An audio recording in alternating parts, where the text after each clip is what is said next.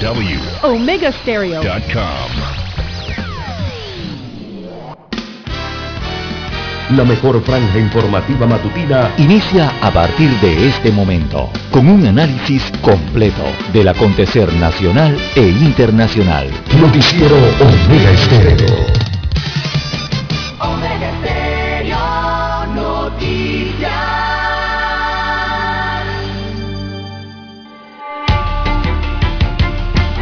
Continuación, los titulares, con los hechos que son noticias hoy.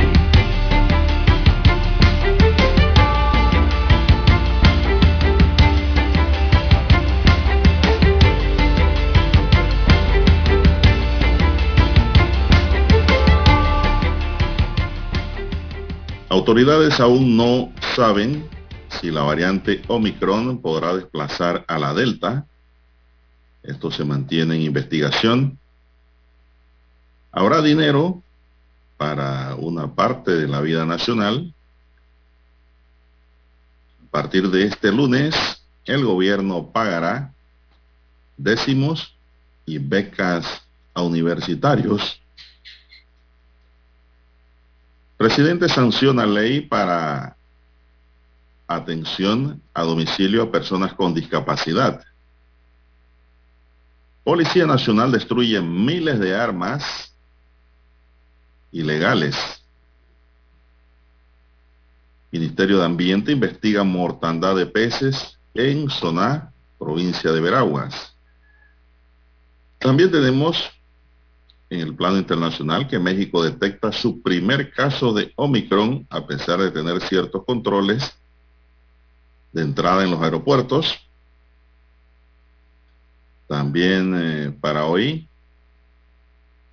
sujetos se disfrazan de aseadores, sanitizadores y asaltan un banco en la Ciudad de México. Todo el mundo se quedó sorprendido. Estados Unidos ayer tomó decisiones en su Congreso y el gobierno central pues se salvaron al conseguir los fondos para no dejar al Estado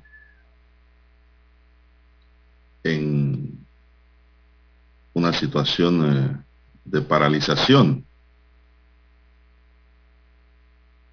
También para hoy tenemos que inicia la temporada de cruceros en la terminal de, de Amador la actividad económica de Panamá se extiende un 14.9% en nueve meses de 2021, es decir, la economía ha empezado a fluir. El panameño es muy creativo. Productores de Panamá, este presentan sus inquietudes en el MIDA. También tenemos que en el fascinante mundo de los deportes, en el fútbol, modalidad o disciplina, Perú y Panamá se medirán previo a retomar sus compromisos de eliminatorias. Panamá pasará pues allí un termómetro para medir jugadores en las eliminatorias de CONCACAF. Recordemos que el tema no es solo ganar, sino probar técnicas y probar a los jugadores y ver cuáles están en mejor forma. Para hoy también tenemos, señoras y señores, así es, para los que han, estado preguntando toda esta semana, hoy arrancan las temporadas típicas y después de pasar una cuarentena, eh, los distinguidos Ulpiano Vergara dicen que están listos para iniciar nuevamente con más medidas de seguridad, con mascarilla y con mucho cuidado luego de haber contraído COVID algunos de sus integrantes. También para hoy, amigos y amigas, tenemos que insólito, así es, esto es algo insólito en la crónica roja, un sujeto se metió un proyectil en su recto. Imagínense ustedes esto cómo fue. Vamos a analizarlo más adelante. Accidente de tránsito, le costó la vida a dos personas y recuperan un auto de taxista desaparecido en Chiriquí, pero no aparece el conductor. Señoras y señores, estos son solamente titulares. En breve regresaremos con los detalles de estas y otras noticias.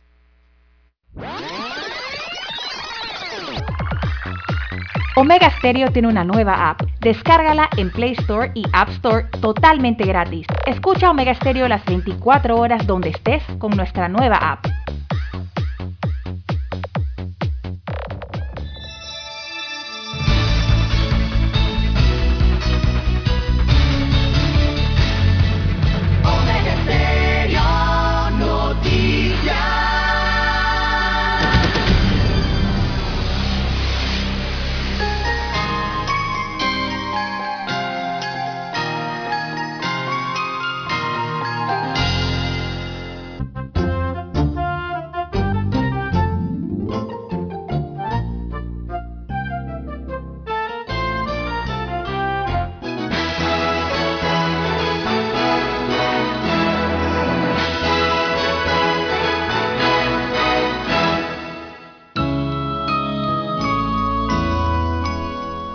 Amigos y amigas, muy buenos días. Hoy es sábado.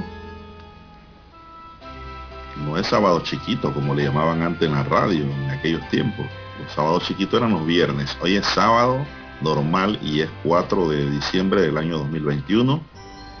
Y está en el tablero de controles don Roberto Antonio Díaz, Pineda Cañate y Quelqueye. Y en la mesa informativa les saludamos. César Lara. Y Juan de Dios Hernández Sanur para presentarles noticias, comentarios y análisis de lo que pasa en Panamá y el mundo en dos horas de información, iniciando esta jornada como todos los días con mucha fe y devoción, ante todo agradeciendo a Dios Todopoderoso por esa oportunidad que nos da de poder compartir una nueva mañana y de esta forma llegar hacia sus hogares, acompañarles en sus vehículos, en sus lugares de trabajo y donde quiera que usted se encuentre a esta hora de la madrugada en Panamá y en cualquier horario en el resto del mundo. Pedimos para todos salud, divino tesoro. No hay precio para la salud. No hay moneda que pueda realmente comprar salud. Hay que cuidarse. También pedimos para todos seguridad y protección ante tantos peligros que nos rodean de toda naturaleza, desde que amanece hasta que anochece. También necesitamos, así es, sabiduría, que es lo importante, también para poder vivir mejor, hacer las cosas con sabiduría, es decir, no apresuradamente y con mucha fe. Mi línea directa de comunicación sigue siendo el WhatsApp, el doble seis catorce catorce cuarenta y y me pueden escribir, es mi línea directa de WhatsApp, gracias por escribirnos siempre. Entonces, Lara está en otras redes sociales. Lara, ¿cuál es su cuenta? Bien, estamos en las redes sociales, en arroba César Lara R, arroba César Lara R es mi cuenta en la red social Twitter. Allí puede enviar sus mensajes, sus comentarios, denuncias, fotodenuncias, el reporte del tráfico temprano por la mañana. Recuerde, arroba César Lara R para sus denuncias y fotodenuncias. Eh, buenos días, don Roberto Antonio Díaz, a usted, don Juan de Dios Hernández, a todos los amigos oyentes a nivel de toda la República, las comarcas, las provincias, el área marítima, los que están conectados eh, fuera de frontera en el mundo a través de la magia del ciberespacio del Internet, omegaestereo.com, allí es la dirección de nuestra página web, nos puede escuchar. También los que ya han activado la aplicación de Omega Stereo, si no la tiene, bueno, está el Android y el iOS. Ahí en las tiendas puede descargar la aplicación para escuchar la señal de Omega Stereo en su dispositivo móvil, en su celular. También los que están en casa y nos escuchan a través de su televisor. Tigo, televisión pagada por cable a nivel nacional. El canal es el 856. 856, el canal en el cual llega la señal de Omega Stereo a su aparato televisor. ¿Cómo amanece para hoy, don Juan de Dios? Bueno, muy bien, excelente, gracias a Dios. Estamos con muchas ganas de hacer las cosas bien. Así que estamos bien y pidiéndole a Dios, ¿no? Como quien dice, a Dios rogando y con el hacha, pero el hacha de la fe y de la esperanza dando, ¿ah? no se equivoquen. Hay otras hachas por ahí que son muy utilizadas. Pero aquí hacha espiritual, amigos y amigas. La fe, las ganas de hacer las cosas bien. Y usted, don César, ¿cómo amaneció hoy sábado? Se le quitó la gripe. no, bien, bien, bien, don Juan de Dios. Eso no era gripe. Eso era simplemente eh, trabajo que se estaban haciendo en, de pintura y pared limpieza. De, de estas paredes que ya tienen muchos años de varias capas de pintura. Bueno, había que hacer una limpieza en esa pared, ¿no? Así que un tratamiento y ese polvillo que surge de allí eh, es lo que estaba raspando sin, usted estaba raspando sin. Con todo y mascarilla, don Juan de Dios, eso afecta de todas maneras. ah, caramba. Así es. Bueno, ese es el problema cuando la gente tiene la nariz grande. Se mete por el hoyo, el polvo de todas maneras. don Roberto, se sonríe don Roberto inmediatamente. ¿Qué pasó, don Roberto? No, pero eh, Roberto es, es que hay varios tipos de narices. ¿Cuáles son esos varios tipos? Roberto, eh, Roberto nariz perfilada tipo Vasco Núñez y usted es nariz, eh, ¿cómo que le dicen? Nariz latina. Ah, ya. De box. Entonces tiene, tiene que usar la mascarilla y encima de eso tiene que amarrarle una liga arriba porque por encima de la mascarilla se mete el aire cuando jala y ahí van las partículas de polvo y hasta ver los virus y qué sé yo, cuántas cosas. Así es. Así es, don Juan de Dios. Bien, don Juan de Dios, faltan 27 días para que... Para los oyentes, estaba tomándole el tiempo aquí. no, no, no. Roberto y don Lara son muy parecidos, ¿ah? Bastante mello. son gente de nariz grande. Ellos no son de boxeador, del boxeo. Así ellos son nariz de tenis. Bueno, Semana 48, don Juan de Dios, para los ahorristas, los que siguen el informe epidemiológico, estamos en la semana 48 del año 2021. 338 días eh, ya hemos consumido, han transcurrido de este año hasta este 4 de diciembre, 92.6% del calendario ya lo hemos utilizado. Mucha gente ya lo ha tachado, esos numeritos, incluso los ha arrancado ya del calendario 92.6% de ese calendario ya lo hemos utilizado y restan del año Don Juan de Dios 27 días. 27 días restan para que concluya el año 2021. Qué bueno. Y viene la Nochebuena. Así es. Y el año nuevo. Viene la Navidad. Yo no, la verdad es que no sé si don Roberto este año va a repartir juguetes. Ayer me dijo como que sí, después me dijo como que no, y esto después me dijo que sí, que le lleváramos, le lleváramos juguetes, dice que va de nuevo para Garnadera. no sé si se atreve a ir para allá con tanto COVID que hay por todos lados. No, sí voy, sí voy, este año voy, Dios primero. Ah, sí va. Ah, sí voy, lo único es que no voy a, congregar tantos niños en, en, los cuatro puntos fijos que voy, sino voy a ir avanzando eh, y estar, tenerlos en pequeños grupos. ¿Usted ha visto, amigos y amigas, a Santa Claus multado? hace una aglomeración allá, como hacía todos los años cuando no había COVID. Créame que regresa con una multa. Si es que regresa y no queda preso por allá. Así que dice Roberto que va a entregar juguete de mano en mano a domicilio. Con las medidas de seguridad pertinentes. Bioseguridad este año no vas a esquivar. ¿ah? Dios da, da amor y da vida, esperanza cierta y mucha fuerza y bendiciones al dador alegre.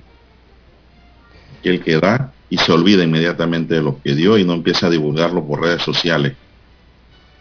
Así que no, esto no es para usted y para mí, esto es para los oyentes también, don Roberto, que el que quiera donar juguete a un niño puede llamar al 12 y 49145 y preguntar por Roberto Antonio Díaz. Y la cuña te la cobro el lunes, Roberto. 49145, ahí está Roberto. Sí, ahí está, pues, una cuña. Puede, traer los juguetes. o llevar los juguetes a la sede de la estación. Sí, a la sede de la estación los puede llamar o, que lo llame. Las oficinas están ubicadas en el Cangrejo. Ordina, no, Roberto va a recogerlo también. Oye, eh, y recuerden... de juguete Roberto va a buscarlo. Y, recuerden los oyentes que eh, los juguetes que traen, por favor, que no utilicen baterías.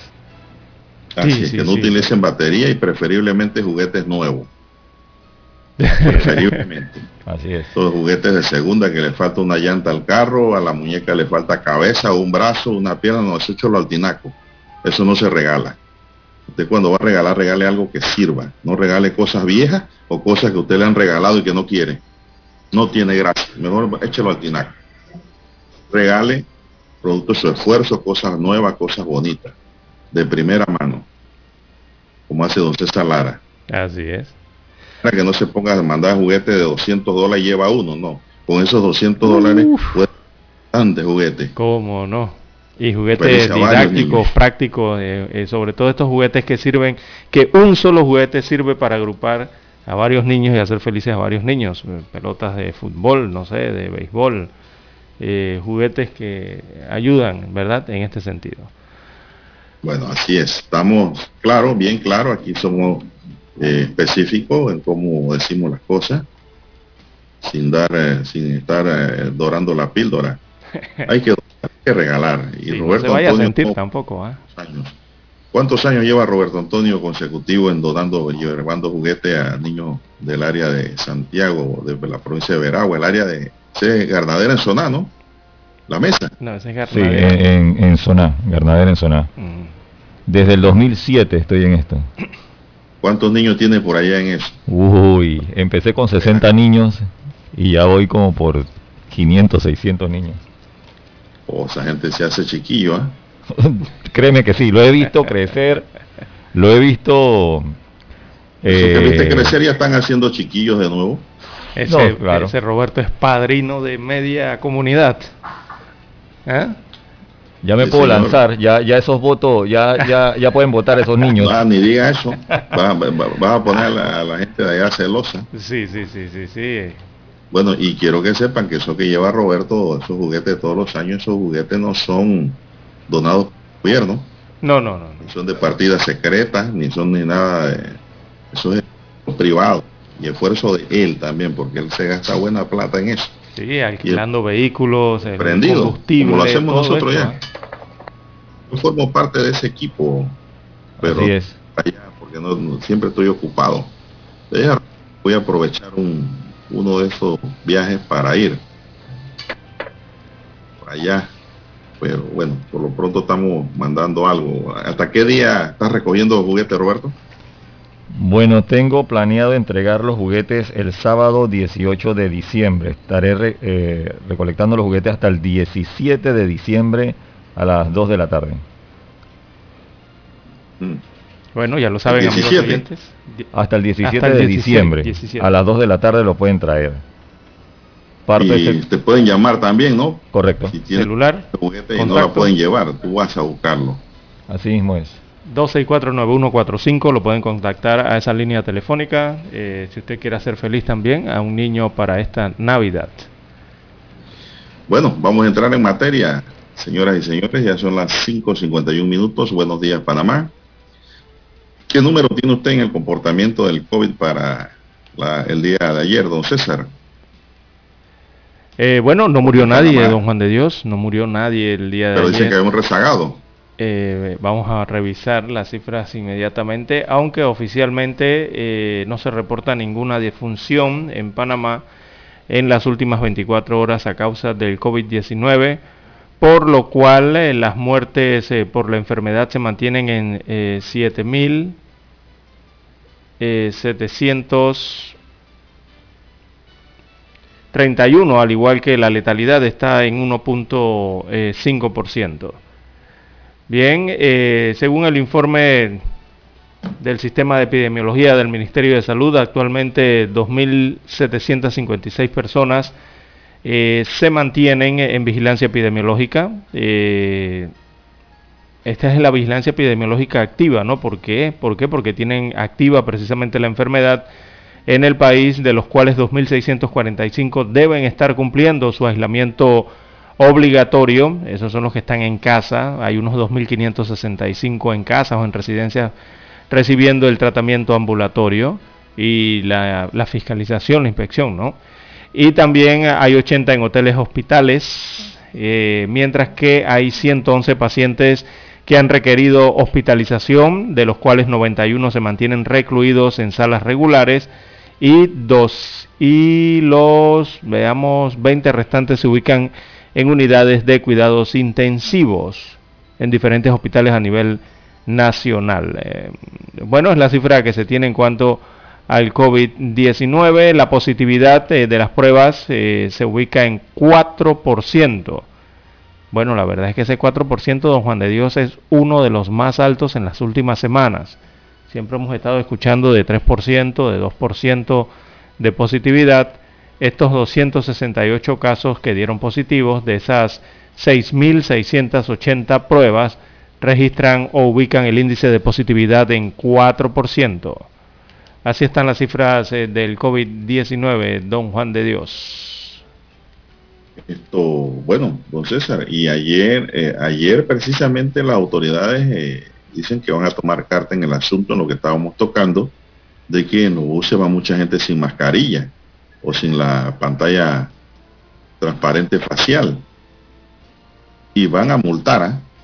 van a empezar a multar, porque los buses son los principales focos de contagio, así como el metro. Pero bueno, en el metro hay más control porque siempre hay un policía por ahí. Pero ya las autoridades dicen que eso no lo van a permitir.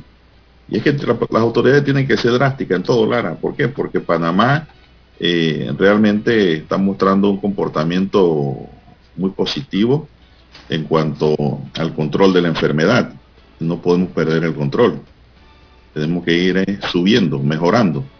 Y una de las formas es, bueno, a todo aquel irresponsable, a todo aquel que no le importa con nada ni con nadie, simplemente sancionarlo. Simplemente, así mismo es. Y eso no es antidemocrático. Yo creo que eso forma parte de la democracia y del orden. La democracia no significa desorden, señoras y señores. Aquí hay un concepto equivocado a veces de la democracia, que muchos dicen que no, que no hay democracia. No hay democracia porque no quieren eh, vivir en orden, con ley y autoridad. Tiene que haber autoridad y ley. Y tiene que haber respeto recíproco. Pero desde el momento en que hay una orden, don César, de que usted no puede andar sin mascarilla o sin la pantalla facial, usted no está siendo recíproco en la sociedad, ni con los demás, ni con el Estado propio, con el gobierno que eh, de seguro no creo que tenga la intención de esperar que la población se contagie, se enferme y se muere. No, no creo que ese no sea, ese no es el norte. Entonces gente que todo lo vuelve amargura, ¿verdad? todo lo vuelve oposición a todo para mostrarse opuesto. Eso no es democracia. En democracia usted puede ser oposición a las cosas malas que hagan. Pero ¿quién dijo que usar una mascarilla y usar eh, una pantalla facial es una cosa mala, Lara? No, no, no, para nada. Para nada. Para nada. Y desde ya le digo, el metro de Panamá debe permitir poner puestos en las entradas de los de los de las paradas. Un kiosquito o algo allí que venda, no que regale, que venda mascarilla y pantalla facial. Si usted se lo olvidó, se le quedó, entonces compre una. Que pase lo mismo como cuando usted va al supermercado. Pero normalmente, Juan de Dios, alrededor de, de las estaciones del metro siempre hay personas vendiendo mascarillas. Bueno, mejor. Mejor, más agua para mi molino. Si usted se le quedó, se le perdió, se le cayó, lo que usted quiera, entonces compre una. Porque cuando usted va al supermercado y compra el poco de checher y se acuerda que se le quedó la bolsa en el carro, se le quedó en la casa o no la llevó, ¿usted qué hace? ¿Usted se lleva ese poco de checher o en serie o artículos en los bolsillos? No. Usted una vez se venda una bolsa. Así mismo es el comportamiento que hay que tener cuando se va a abordar el metro. Ay, se me quedó, perdón. No, no, allá abajo venden. Allá afuera venden. Compré una. Y así, sucesivamente se va estableciendo el orden. Y quien la tenga que comprar, créame que en la siguiente vuelta no se le queda. Yo veo a las mujeres en su bolso, llevan su mascarilla con Roberto César. Ahí lo llevan, las mujeres cargan también hay una botellita con gel amarrado en la cartera. Malas muchachas. Y ahí llevan su, y su mascarilla, no una, llevan varias. Eso es seriedad y responsabilidad para con uno mismo y para con quien le rodea y con el país. Nosotros no vamos a parar de decir estas cosas y no es porque estamos aplaudiendo al gobierno, no, yo estoy aplaudiendo la salud y el bienestar de la población. Eso es lo que yo quiero. ¿Para qué? Para que haya democracia sana, entonces, todo mundo sano. Vamos a ver, pues, qué están haciendo bien y qué está haciendo mal el gobierno y qué es lo que hay que criticar y qué es lo que hay que aceptar. No aplaudir, ¿eh? Yo no soy de aplaudir ningún gobierno porque los gobiernos se constituyen para hacer las cosas bien, porque ellos son mandatarios. Los que mandan somos los mandantes y queremos que hagan las cosas bien. Porque hay gente que dice, no, hay que aplaudir, no, aquí no hay que aplaudir nada. Aquí solo hay que aceptar que las cosas las han hecho bien, mal, más o menos. Eh, bien, mal, más o menos, pero eh, esa es la tarea. Hay gente también que se le raspa, se le rompe el pecho, Lara, y revientan las manos aplaudiendo. Ese es otro tipo de gente, no estamos hablando de esa gente. Entonces, ¿qué más tenemos esta mañana avanzando? Ya que hora es, déjame ver aquí el reloj. Sí, nada más para confirmarle en el informe epidemiológico don Juan de Dios antes del himno. Eh, sí, hay una defunción rezagada. Sí, hay, un rezagado, hay un fallecimiento rezagado, o sea que oficialmente allí hay un muerto por COVID-19. Porque recordemos que esto, estas, estas muertes rezagadas no son registradas en su día, o sea, en el día en que corre, eh, al que corresponde la muerte, sino se registra oficialmente para el día en que es precisamente dada a conocer o oficializada. Pero aquí se lo saltan. Exactamente, sería para el informe del día de ayer. Eso está mal hecho. Exactamente. Para, para mi concepto está mal hecho. Te lo suman, te lo suman al número total, pero no quieren decir que falleció uno. Exactamente, tiene que decirlo porque falleció en algún momento. falleció ayer, antes de ayer, hace una semana, hace un año, lo que sea, pero falleció. Y está en el número total y tienes que agregarlo. Así que para nuestro concepto sí hubo un fallecimiento el día de ayer, don Juan de Dios, con la oficialización de esa muerte rezagada. Es que no se puede pasar a las cifras de fenecidos sin haber muerto, Lara. Exacto. Así se resume eso. Digan cómo es la cosa. Ah, no, cero fallecimientos. Sí, cero fallecimiento en las 24 horas, pero un rezagado. Póngalo ahí en medio de un paréntesis, ya uno sabe. Dos rezagados, tres rezagados, ya uno sabe que no lo habían contado por X o Y motivo. Exacto, sea por investigación de la muerte o por que llegó tarde el registro o bueno, por tantas cosas que pueden ser, ¿no? Bueno, Pero así que sigue siendo lamentable, sea de ayer o rezagado, es lamentable para el país, para su familia y es triste, ¿no? Siempre la despedida. Bueno, vamos a hacer un alto, don Roberto, porque tenemos que escuchar nuestro himno nacional.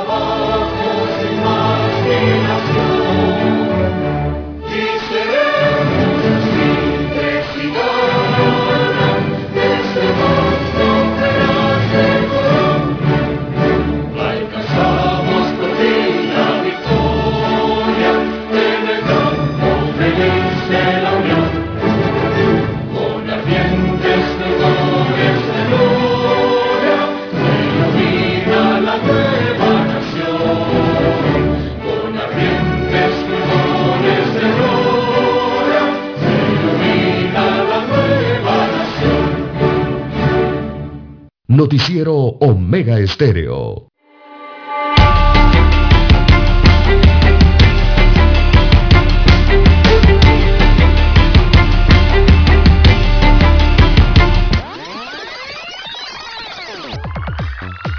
Omega Stereo tiene una nueva app. Descárgala en Play Store y App Store totalmente gratis. Escucha Omega Stereo las 24 horas donde estés con nuestra nueva app.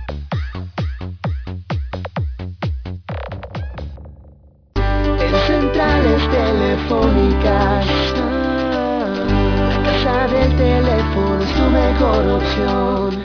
Te asesoramos y ofrecemos buena atención con años de experiencia trabajando para ti. La casa del teléfono, ubicados en Via Brasil y Vista Hermosa. La casa del teléfono, líder de telecomunicaciones. La casa del teléfono, distribuidores de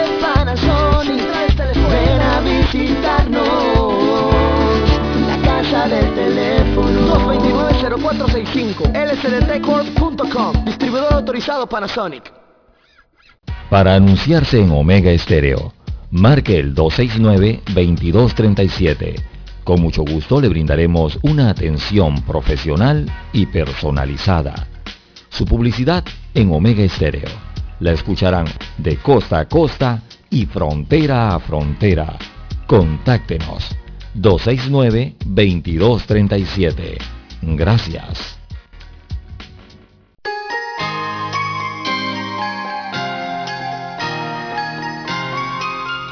Bien, seguimos, don César. Así es, don Juan de Dios. 6, 5, minutos de la mañana en todo el territorio nacional.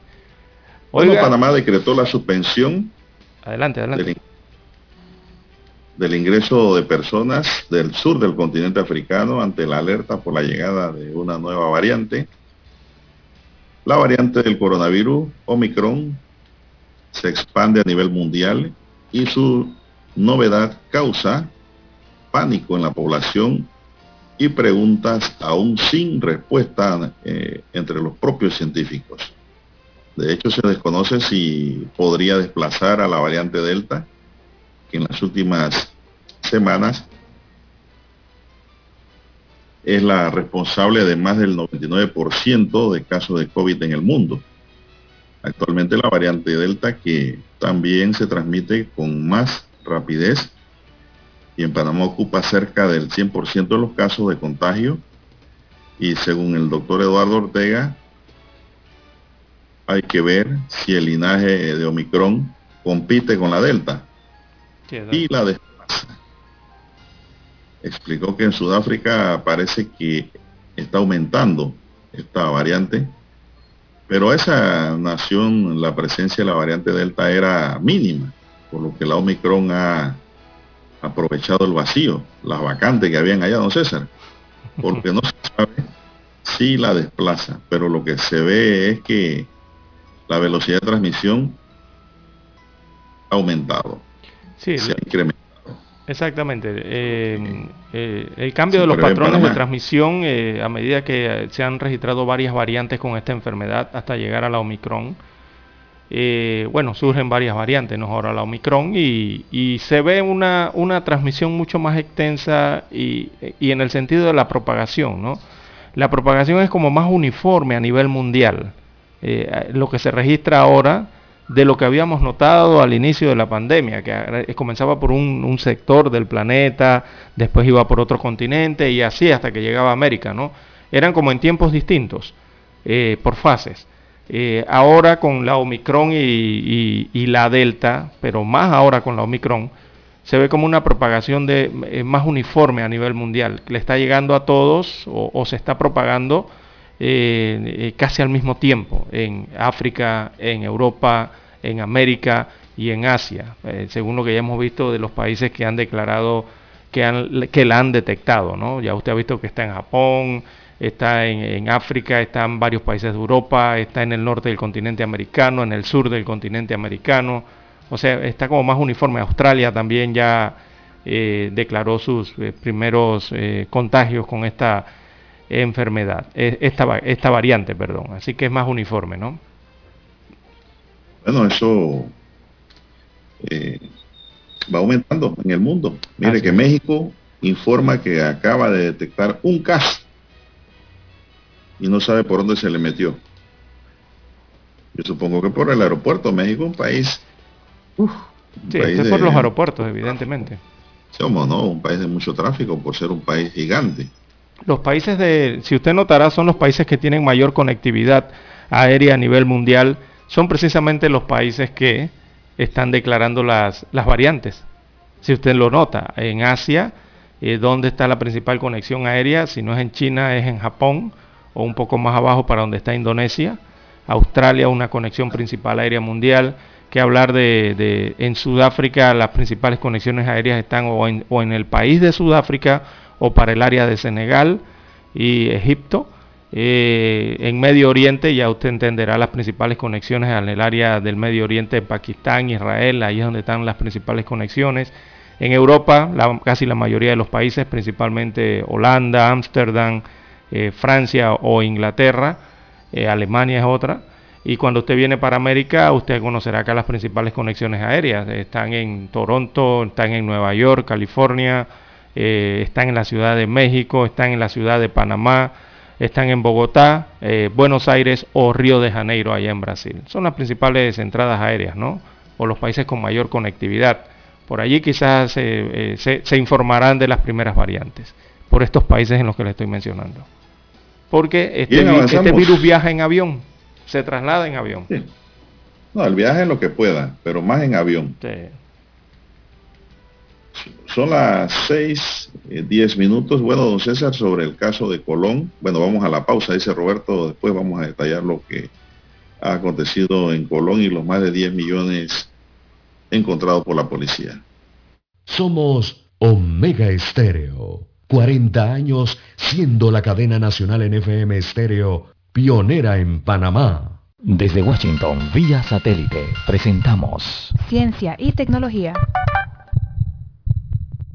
La comunidad científica enfrenta ahora un reto global, determinar los riesgos de Omicron, la nueva variante del COVID-19. Una tarea que realizan a contrarreloj y aunque todavía pocos, cada vez son más los casos reportados alrededor del planeta y es que ya está presente en Asia, África, América, Oriente Medio y Europa. Paralelamente en Sudáfrica, país donde se registró por primera vez la variante Omicron, ya se ha detectado en siete de las nueve provincias que conforman la nación. Ante esta propagación, paulatina pero real, la Organización Mundial de la Salud exhortó a los países a incrementar su capacidad de atención médica para hacer frente a posibles picos de contagio, además de enfatizar en la importancia de vacunar al mayor porcentaje de población posible. Desde la entidad también recordaron que las restricciones de viaje implementadas por muchos gobiernos no son la respuesta acertada y es que la transmisión de esta y otras variables del COVID-19 es una eventualidad inevitable en un mundo globalizado. Hasta ahora la mayoría de las personas contagiadas estaban completamente vacunadas y presentaron síntomas muy leves sin necesidad de ser hospitalizados. Además, tampoco ha habido que lamentar ninguna muerte por Omicron, una noticia que trae esperanza mientras los expertos continúan recopilando datos e información para determinar la potencial gravedad y el nivel de transmisibilidad que se anticipa podría ser altamente contagiosa, por lo que desde la OMS ya la han catalogado como una variante de preocupación Judith Martín Rodríguez, Voz de América. Desde Washington, vía satélite, hemos presentado Ciencia y Tecnología. 1981. Omega Estéreo 2021. Ya han transcurrido cuatro décadas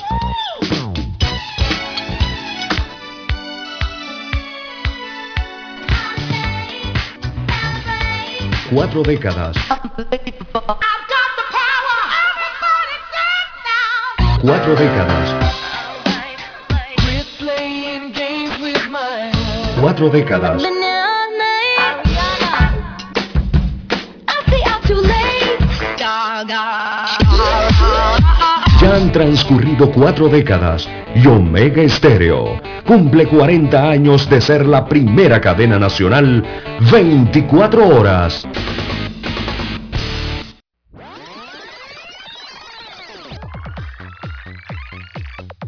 Omega Stereo tiene una nueva app. Descárgala en Play Store y App Store totalmente gratis. Escucha Omega Stereo las 24 horas donde estés con nuestra aplicación 100% renovada. La mejor franja informativa matutina está en los 107.3 FM de Omega Estéreo, 5.30 AM. Noticiero Omega Estéreo presenta los hechos nacionales e internacionales más relevantes del día.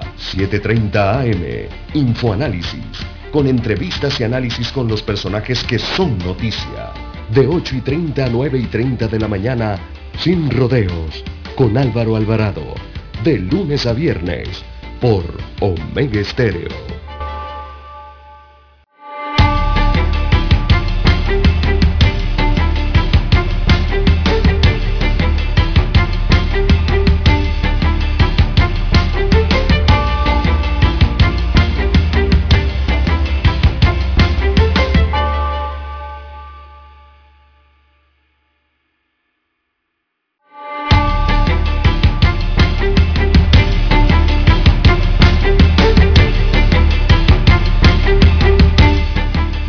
Amigos y amigas, continuamos. Son las 6:15 minutos. Bueno, 10 millones 91 mil 871 dólares fueron los ubicados en el caleto del cartel del Golfo, según se desprende de información emanada del Ministerio Público. El cabecilla que, según Javier Caraballo, era Jorge Luis General, de 35 años, eh, sería colonense y no como colombiano como muchos pensaban. pero que este apellido general eh, no es común en Panamá, don Roberto. ¿eh? Hay apellido coronel. Coronel sí, pero general no. ¿Se da cuenta? Porque todo el mundo pensó que era un colombiano, pero ahora es el, el fiscal general que su apellido es general, lo dice el procurador. Bueno, la suma final decomisada al cartel del Golfo en una operación desarrollada en Panamá fue de 10 millones 991 mil 871 dólares, es decir, más de 10 millones, casi 100 mil dólares más sobre los 10 millones. Reveló el Ministerio de Seguridad a través de su titular Juan Manuel Pino, quien coincidió con el procurador Javier Caraballo en afirmar que ha sido el mayor decomiso en un hecho sin precedentes en la historia del país de la incautación. La mayor cantidad, casi 10 millones, se encontraron bajo el piso de una residencia en el sector de la Providencia en Colón, en Limón específicamente, donde se capturó a una mujer. La operación Fischer es un hecho sin precedente en la historia de nuestro país. Para lograrlo eh, se requirió de un equipo competente, comprometido y transparente ante todo, como ha quedado demostrado por la fuerza pública panameña, sostuvo Pino. En la residencia donde se encontraron las pacas de dinero, los policías utilizaron mazos, taladros y palas para la perforación de las baldosas del piso, porque esto estaba muy bien sellado, y acceder al botín de los narcos. Bueno, la verdad es que estaba muy bien escondido. ¿eh? Cuando abrieron el primer hoyo, bajó un miembro de la policía de la DIP y empezó a tirar pacas hacia afuera, que eso parecía algo, algo increíble. ¿De dónde salía tanta paca de dinero? Y el hombre tirando y tirando dinero hacia afuera hasta que lo sacó todo del, del escondite. El dinero pues estaba envuelto en las pacas plásticas para evitar la humedad y sellados con cintillos muy bien forrados para evitar que los comejenes y las alimañas, don Roberto, o las polillas, se lo comieran. Sabe que el comején come papel. Por eso estaban muy bien cerradas así para evitar de que el dinero pues fuese malgastado por los comejenes. Para la contabilidad de los billetes en denominaciones de 5, de 10 y de 20 se utilizaron unas 15 máquinas, inclusive un banco prestó máquinas porque no eran suficientes las que tenía el Ministerio Público para contar ese dinero labor que se realizó por más de 24 horas en un auditorio de la Policía Nacional, eh, donde luego se agruparon en plásticos sellados en bultos de 300 mil. Los 55 panameños aprendidos en esta operación y un extranjero de apellido Gómez de unos 39 años fueron sentados ya en el banquillo de los acusados para la audiencia de control de garantías. Los indiciados llegaron en dos buses de la Policía Nacional, narra el tabloide Crítica Libre, identificados como número 80.812 y 83.649, escoltados por decenas de policías y miembros del Senan muy bien armados. El cabecilla que según Javier Caraballo era Jorge General, Jorge Luis General, de 35 años, sería un colonense y no colombiano como inicialmente se informó y como había dicho la propia Procuraduría. Hay nueve mujeres, 37 personas oriundas de Colón y el detenido más viejo tiene 59 años. La operación que inició hace dos años culminó este miércoles con la aprehensión de 56 personas entre ellas cuatro policías, uno de ellos mayor, un capitán del Senan, dos empleados del ACP, uno del Ministerio de Educación y un funcionario de la Junta Comunal de Portobelo. Esos son los detenidos, señoras y señores. Bueno, esto ha sido una operación muy exitosa en cuanto al, al a la captura por lo menos de la recuperación de ese dinero, que ya con ese dinero no podrán seguir operando y haciendo más daño de lo que han hecho, don César y don Roberto. Y ayer escuchaba a gente decir y leía en las redes, dice, tanto dinero y yo limpio, sin dinero. Sabe que la gente comenta todo en las redes, Roberto. Si un mosquito pasa y silba, todo el mundo comenta ese silbido. Si lo hizo mal, lo hizo bien. la gente opina de todo ahora en las redes, porque no tiene nada que hacer, lo más seguro. Pero lo que no sabe la gente es que detrás de ese dinero hay muchas muertes. Para llegar a acumular ese dinero ilegal, tienen que haber muerto mucha gente. Gente implicada y gente inocente. Detrás de ese dinero hay mucha gente enferma, producto del uso de drogas. Es decir, es un dinero mal habido, don Roberto, un dinero ilegal, un dinero maldito que solo sirve para seguir causando más daño. Ahora, pues, todo el mundo decía, bueno, ¿y ese dinero qué van a hacer? Bueno, hay unos comentarios por allí que la, no, no, ha, no ha dicho nada el procurador ni el ministro Pino, es de que si dentro de esas pacas había dinero falso. Se ha comentado que había dinero falso, pero nadie ha hablado eh, en propiedad si hay allí algún billete falso. Yo no creo que usted un caleto guarde tanto dinero, don Roberto, y que sea falso un dinero también resguardado y protegido, usted lo va a tener como falso. No, no, no, no, no. Cámbiame esa película. Quienes están inventando eso, yo no sé con qué fin lo están haciendo. Porque si no es un dinero legal, usted no lo va a guardar con ese cuidado que lo tenía. Usted lo va a dejar por allí, qué sé yo, escondido, pero no lo va a proteger de esa forma. Además, el procurador no ha dicho nada sobre si había un dinero falso ahí involucrado, ni tampoco lo he escuchado del propio ministro decir eso.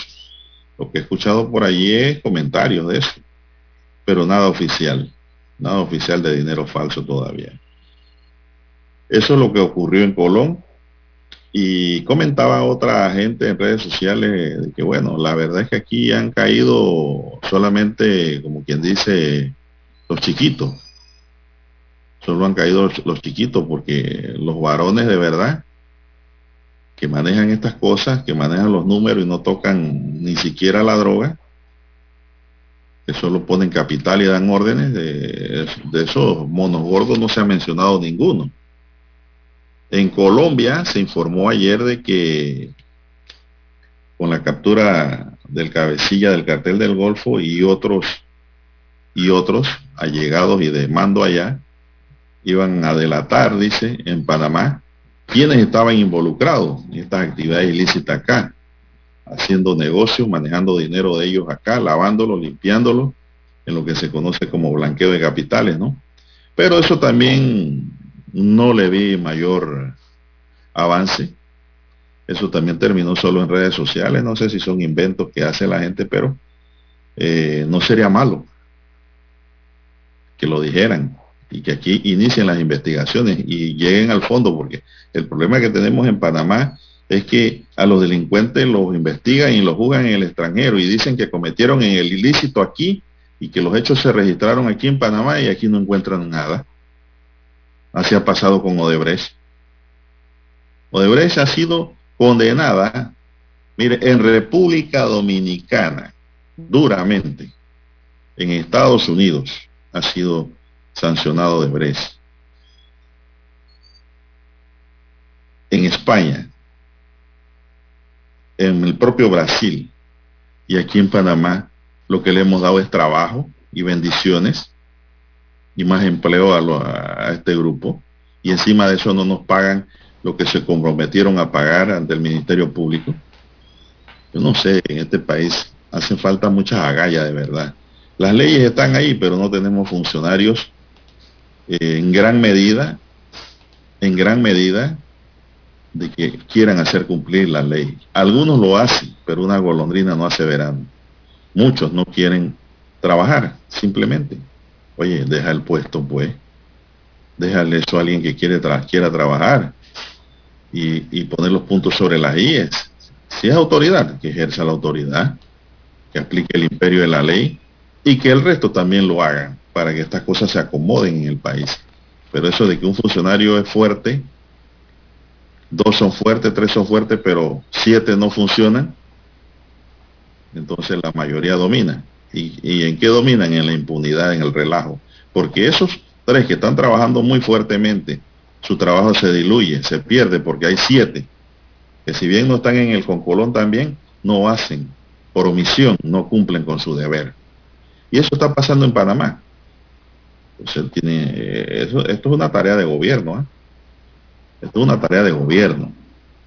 Esto no, no es una tarea política de algún partido. Esto es de gobierno, de quien llegue al poder, que quiera hacer las cosas de una mejor manera y de manera correcta, porque tampoco está bien que, bueno, vamos a investigar y perseguir a los contrarios, pero a los míos no. No, tú tienes que investigar y perseguir y condenar a los tuyos también, porque lo han hecho.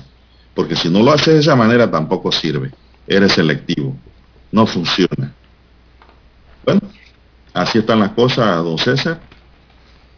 Más de 10 millones. ¿Usted, ¿Usted ha escuchado algo, don César, sobre si habían pacas de dinero falso? Yo he escuchado son bolas. No, oficialmente no. No he escuchado nada de dinero oficialmente no he escuchado nada, ni he leído nada. Es más, eh, en las fotografías que se observan de, cuando se encontró el caleto, se observan eh, eh, pacas, don Juan de Dios, de, de billetes con franjas o sellos de banco, ¿verdad? No son billetes tampoco viejos. Así que esa parte es lo que supongo que están investigando también las autoridades eh, en nuestro país, porque era, eh, eh, los billetes estaban embalados como si usted los hubiera retirado de un banco, don Juan de Dios. Ah, bueno, es una, es una tarea de investigación. Planchaditos, estiraditos y con los esta, estos papeles, estas franjas ¿no? que manejan series. Acuérdense que los bancos manejan series y manejan momentos en que se entregó algún dinero. Por eso que ahí la investigación va a seguir también. ¿eh? Y a mí no me extrañaría que hayan ejecutivos bancarios involucrados en estas actividades. Sí, pues. No me extrañaría. Porque el narcotráfico, imagínense, tenía cuatro policías involucrados, inclusive policías ya oficiales de rango, capitanes y un capitán va rumbo a mayor.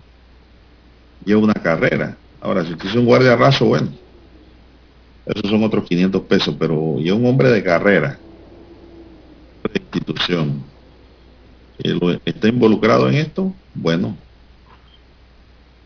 ha penetrado entonces eh, la actividad ilícita, el narcotráfico, eh, el crimen organizado, que es la palabra correcta, los estamentos de seguridad, pero bueno, ayer me comentaba un amigo, dice, el problema es que, por ejemplo, en la policía no se investigan las ostentaciones. Y él fue policía, policía abogado ahora.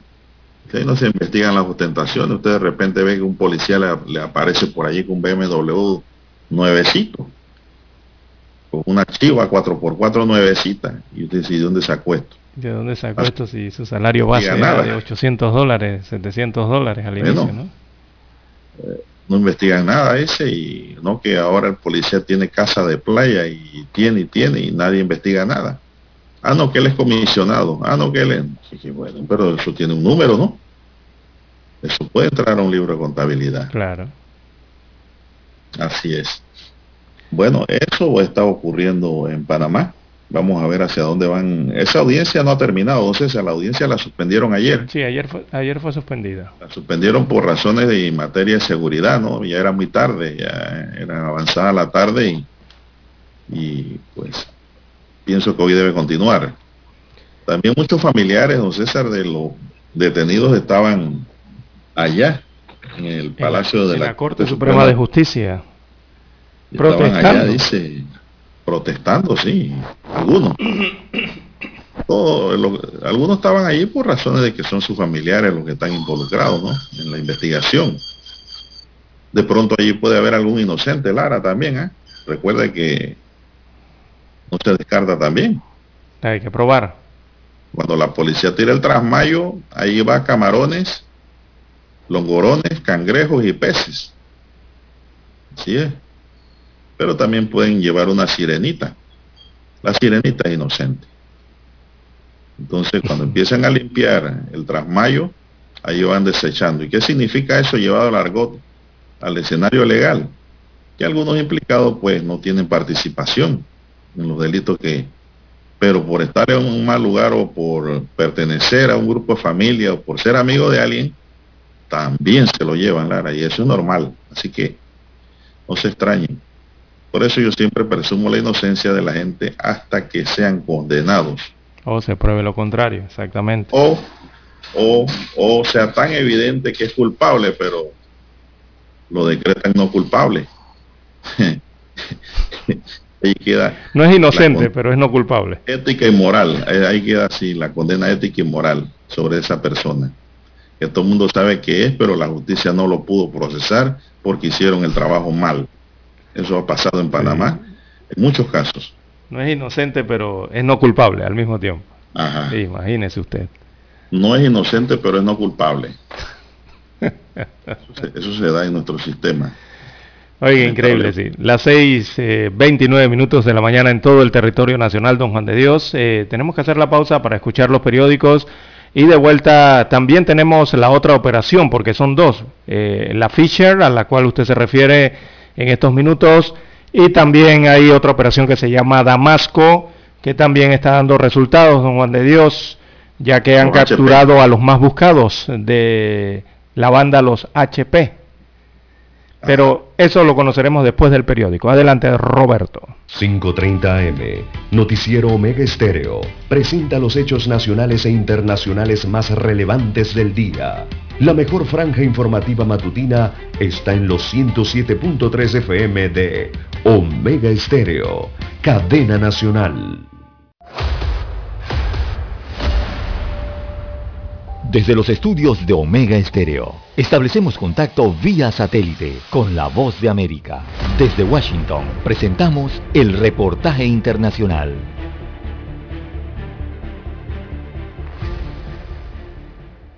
La tasa de desempleo en Estados Unidos disminuyó el mes pasado a su punto más bajo desde la llegada de la pandemia, incluso cuando parecía que los empleadores estaban reduciendo sus contrataciones, una imagen mixta que apuntaba una economía resistente que está poniendo a más personas a trabajar.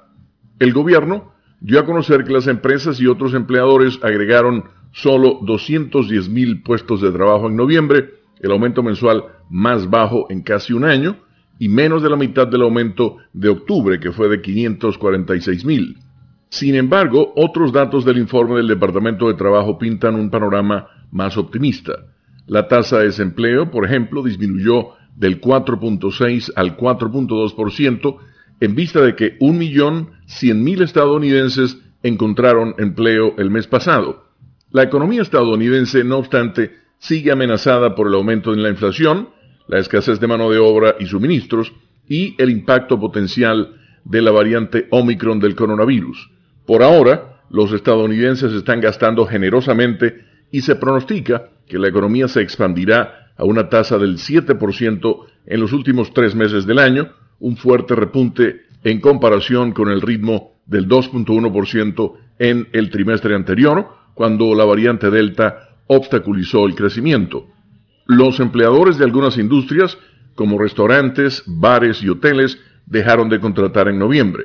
Por el contrario, el crecimiento del empleo se mantuvo sólido en áreas como el transporte y los depósitos o almacenes, que se están beneficiando del crecimiento del comercio en línea.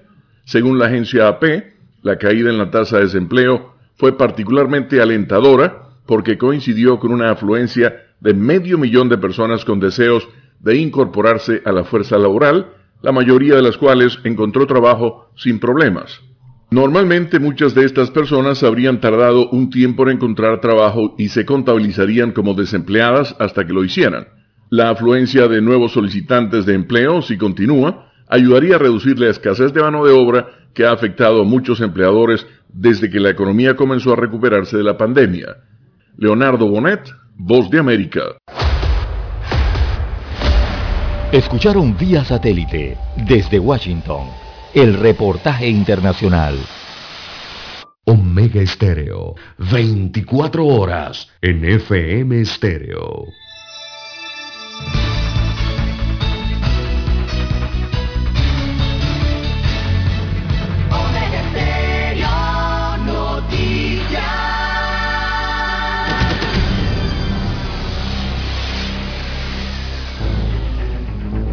Las noticias impresas en tinta sobre papel. Con ustedes.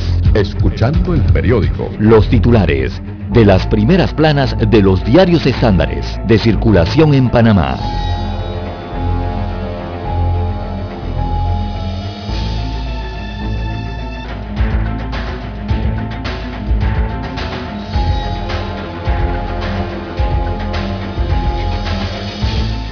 Bien, amigos oyentes, el diario La Prensa titula para este sábado 4 de diciembre del año 2021, fiscales identifican al presunto líder de estructura criminal. Este es un tema de narcotráfico, tema principal en el diario La Prensa. Su nombre es Jorge Luis General. Este colonense sería el líder de la presunta estructura criminal integrada por al menos 57 personas, varios de ellos funcionarios que le daba apoyo logístico al clan del Golfo para trasegar drogas a Estados Unidos de América.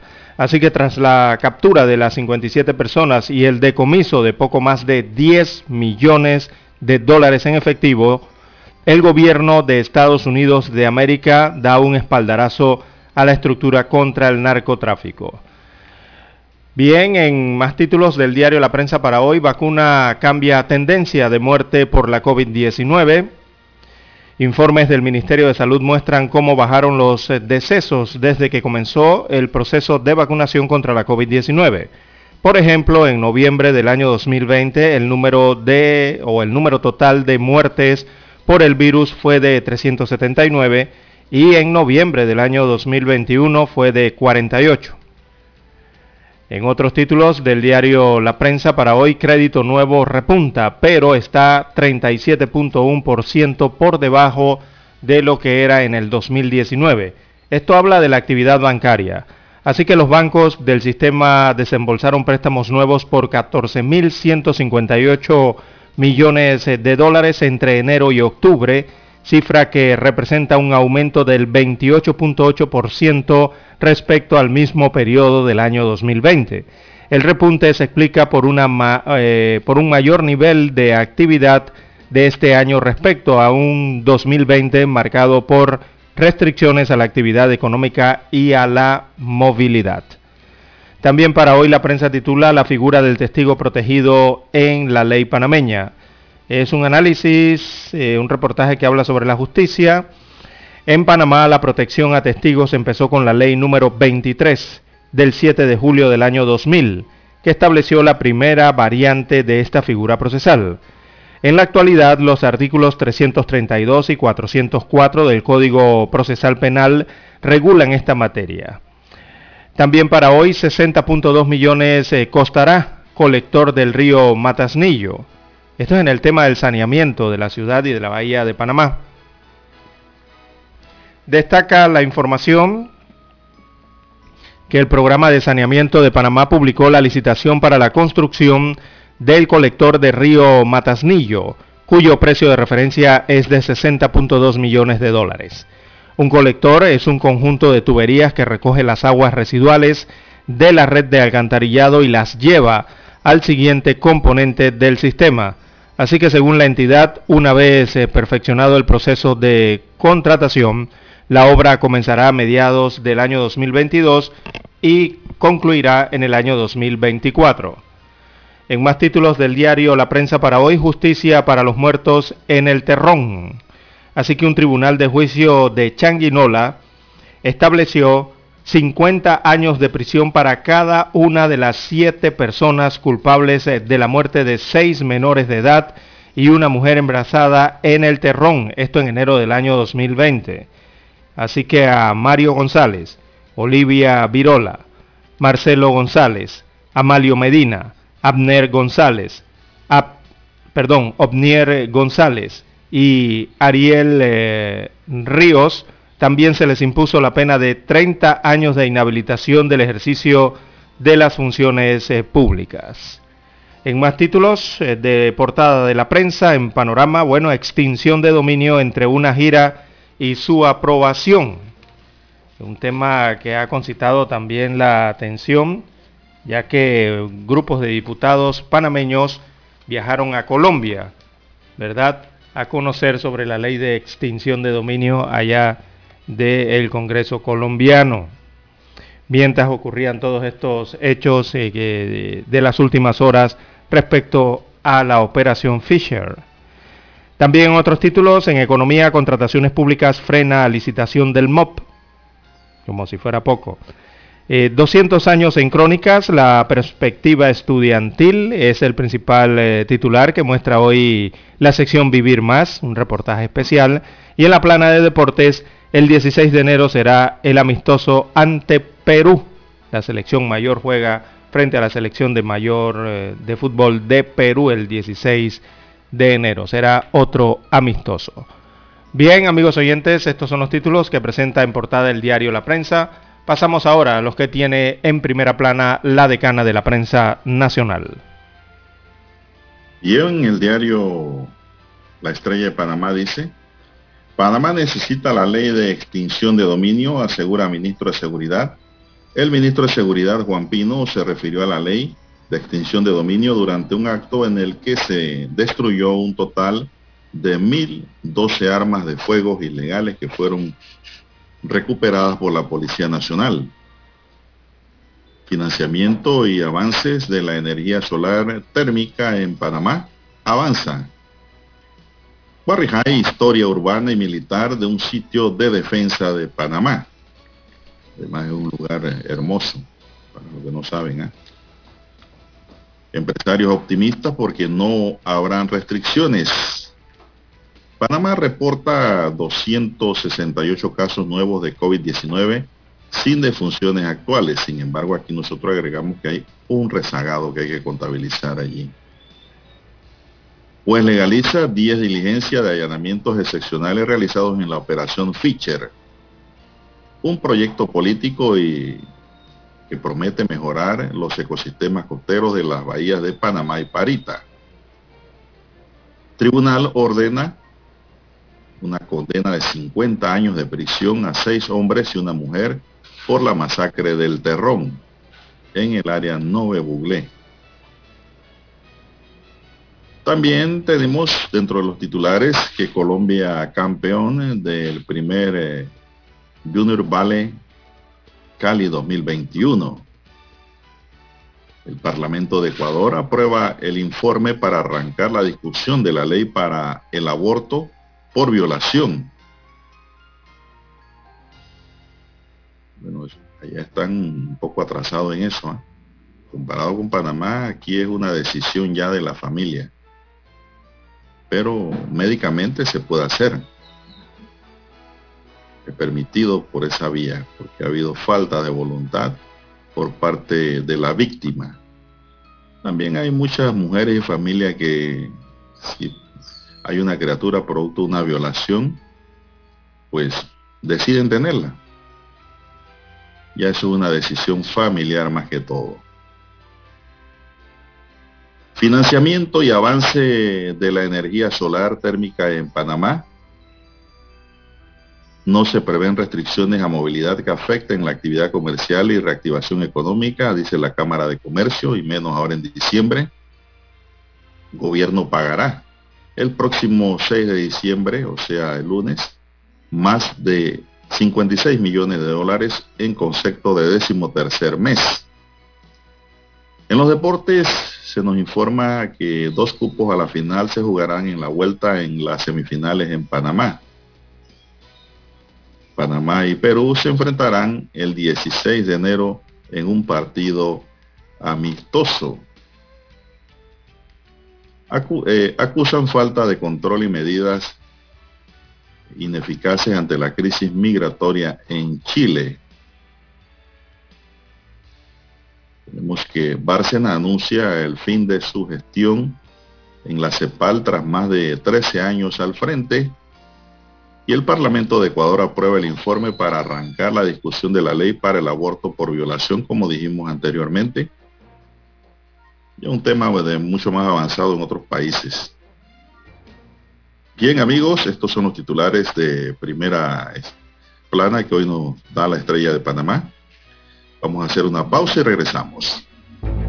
Hasta aquí, escuchando el periódico. Las noticias de primera plana, impresas en tinta sobre papel. Para anunciarse en Omega Estéreo, marque el 269-2237. Con mucho gusto le brindaremos una atención profesional y personalizada.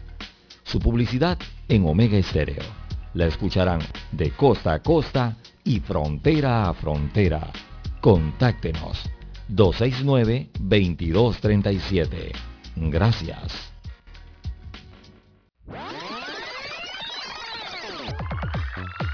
Omega Stereo tiene una nueva app. Descárgala en Play Store y App Store totalmente gratis. Escucha Omega Stereo las 24 horas donde estés con nuestra nueva app.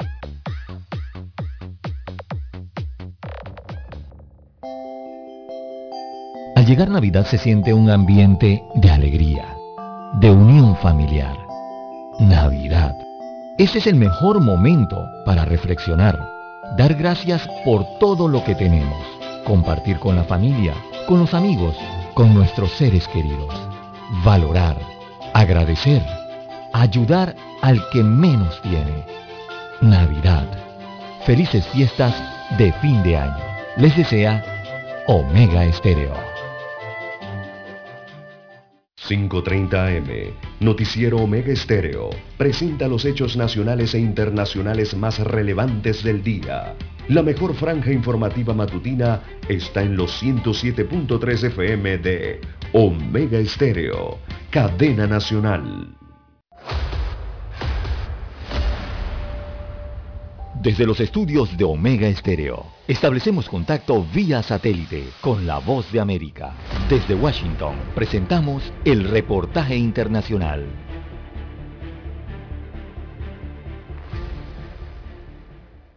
El cierre de fronteras impuesto por algunos países podría ganar tiempo frente a la variante Omicron del coronavirus, pero las medidas aplicadas y la experiencia con la Delta deberían seguir siendo la base de la lucha contra la pandemia dijeron funcionarios de la Organización Mundial de la Salud en el Pacífico Occidental.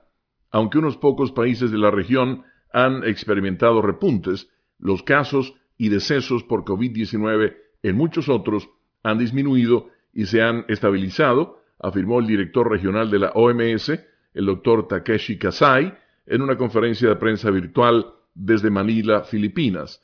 Por el momento se desconocen muchos aspectos sobre la nueva variante, incluyendo si es más contagiosa, como sospechan algunas autoridades sanitarias, o si hace que los enfermos desarrollen cuadros más graves, o si puede frenarse con las vacunas disponibles. Según Kasai, la Omicron ha sido designada preocupante por su número de mutaciones y porque los primeros datos sugieren que podría ser más contagiosa que otras. Hacen falta más pruebas y observación agregó el alto funcionario de la Organización Mundial de la Salud. Por el momento, cuatro regiones y países del Pacífico Occidental, Australia, Hong Kong, Japón y Corea del Sur, han reportado casos de la nueva variante, dijo el director regional de emergencias de la OMS, el doctor Babatunde Olowokure, añadiendo que temen que esta cifra se incremente a medida que se descubran más casos en todo el mundo. Singapur, Malasia e India también confirmaron sus primeros casos. La aparición de la nueva variante preocupa especialmente a organizadores de los Juegos Olímpicos de Invierno de Beijing, que comenzarán en unas semanas. La capital china está adoptando una serie de medidas integrales de prevención y control para minimizar el riesgo de propagación de brotes importados, proteger de forma efectiva la salud de todos los participantes y de la población en las ciudades anfitrionas, además garantizar que la competencia se desarrolle de forma segura y sin contratiempos como está previsto, afirmó Xiao Weidong, vocero del Ministerio Chino de Relaciones Exteriores. Leonardo Bonet, Voz de América, Washington. Escucharon vía satélite desde Washington el reportaje internacional. Omega Estéreo, 24 horas en FM Estéreo. Que este nuevo año les traiga esperanza, salud, fe, alegría, amor, prosperidad, dicha, paz. Solo lo mejor para todos los oyentes de Omega Estéreo. Felices fiestas. Omega Stereo. Es momento de adentrarnos al mar de la información. Este es el resultado de nuestra navegación por las noticias internacionales más importantes en este momento.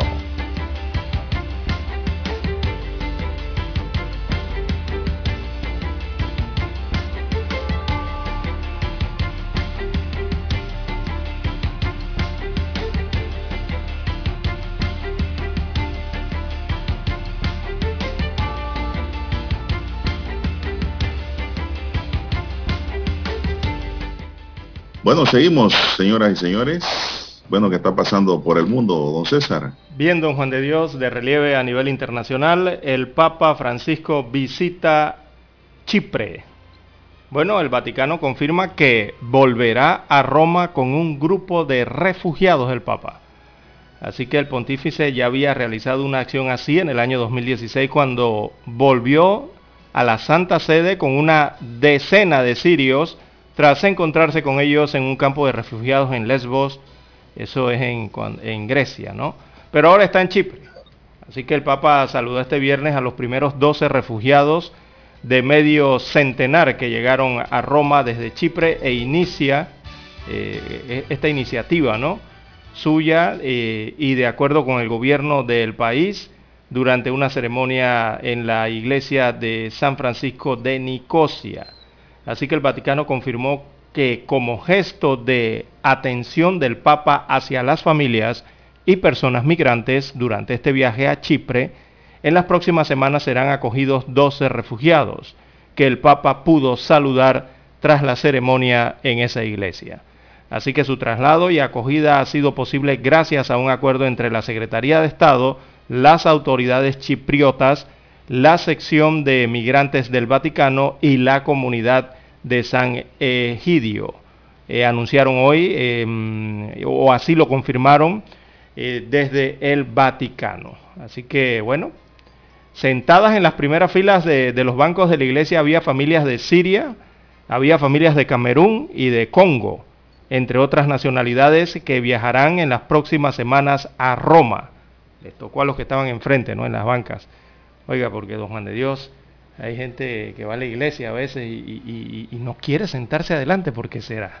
Siempre buscan las bancas atrás, en la parte de atrás de la iglesia.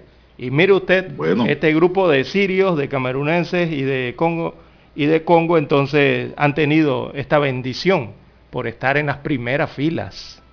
Claro. Lo que pasa es que la gente no se ha dado cuenta de la importancia de estar en primera fila. Pero eso es, yo siento un mal generacional y congénito en el ser humano, don César, porque mire, cuando uno estaba en la escuela, nadie se quería sentar en la primera o segunda banca. El, maestro te mandaba de una vez al tablero. por ahí escondido. Y siempre, los que estaban en primera y segunda banca, el profesor o el maestro no le preguntaba nada. El profesor se iba para atrás porque sabía. Sabía por qué se escondían allá. Entonces, cuando usted está en primera fila, el maestro, profesor pregunta y usted no se sabe la respuesta, pero usted alza la mano. Usted sabe que no va con usted. Esa era su táctica. Esa era su estrategia en aquellos tiempos. dice don Roberto que esa no le funcionaba para nada, dice. No, porque Roberto se sentaba de último. Roberto era el más grande del salón. Así que lo veían clarito allá atrás. Así que que va, el que estaba adelante, ese no tenía problema, pero el que estaba atrás, el, profesor le preguntaba, porque sabía que por algo se escondía ahí atrás. Bueno, es una bendición, como usted ha dicho, estar cerca ya del Papa. En la iglesia también es importante, Lara, porque si usted se pone adelante, usted no se va a distraer y mucho menos se va a dormir. Así que es bueno siempre ir adelante. Bueno, la Comisión de Justicia de la Asamblea Nacional de Ecuador ha aprobado este viernes el informe que abre la puerta a establecer el primer debate sobre el proyecto de ley que garantiza la interrupción voluntaria del embarazo en casos de violación. Con ocho votos a favor y dos en contra, se ha aprobado el documento que permite el primer debate, el proyecto de ley orgánica para garantizar la interrupción voluntaria del embarazo en caso de una violación. El pasado mes de abril, el Tribunal Constitucional de Ecuador aprobó la despenalización del aborto para mujeres víctimas de la violación al declarar inconstitucionales parte de dos artículos del Código Integral Penal de ese país referentes a este aspecto. Según el fallo del Constitucional ecuatoriano, la Asamblea tiene de plazo hasta el 26 de diciembre para debatir y aprobar la propuesta. Tras la aprobación del informe, que por el momento no especifica el tiempo con el que se podrá interrumpir el embarazo, el documento pasa a la presidencia de la Asamblea Nacional, Guadalupe Llorí, para que se incluya en el orden del día del Pleno. La discusión se deberá dar en medio del receso legislativo aprobado por el Consejo de Administración Legislativo que arranca el 16 de diciembre y durará 15 días, recuerda el universo. Constitucional, el constitucional, o sea, la Corte o el máximo organismo del país suramericano optó por modificar el numeral 2 del artículo 150 en el que se recoge que el aborto no será punible si el embarazo es consecuencia de una violación en una mujer que padezca de discapacidad mental. De este apartado se ha eliminado la frase que padezca de discapacidad mental, por lo que una vez que se publique en el registro oficial el fallo de la Corte, recogerá que no se penalice la interrupción del embarazo si en consecuencia es una acción a una mujer. Eso es lo que se debate en Ecuador. En Ecuador y, se debate en diversos eh, puntos del mundo, don Juan de Dios, en diversos países. El tema del aborto siempre es eh, polémico eh, bueno, hay defensores que hablan de que estos procedimientos eh, los defienden señalando que el aborto es salud, podría ser en estos casos, ¿no? Como lo que está ocurriendo en Ecuador. Pero también hay quienes se oponen a la interrupción del embarazo mientras eh, señalan que abortar es asesinar o, mancharse las manos de sangre, ¿no? Interrumpir el, el tema del embarazo. Así que hay voces a favor y hay voces en contra en todas las latitudes respecto a esta temática. ¿no? Eh, casualmente en los Estados Unidos de América para estos días están debatiendo eh, la Corte Suprema de Justicia de este país sobre el aborto en Mississippi, y, que un tema que podría cambiar el, escenario de, todo el país, ¿no?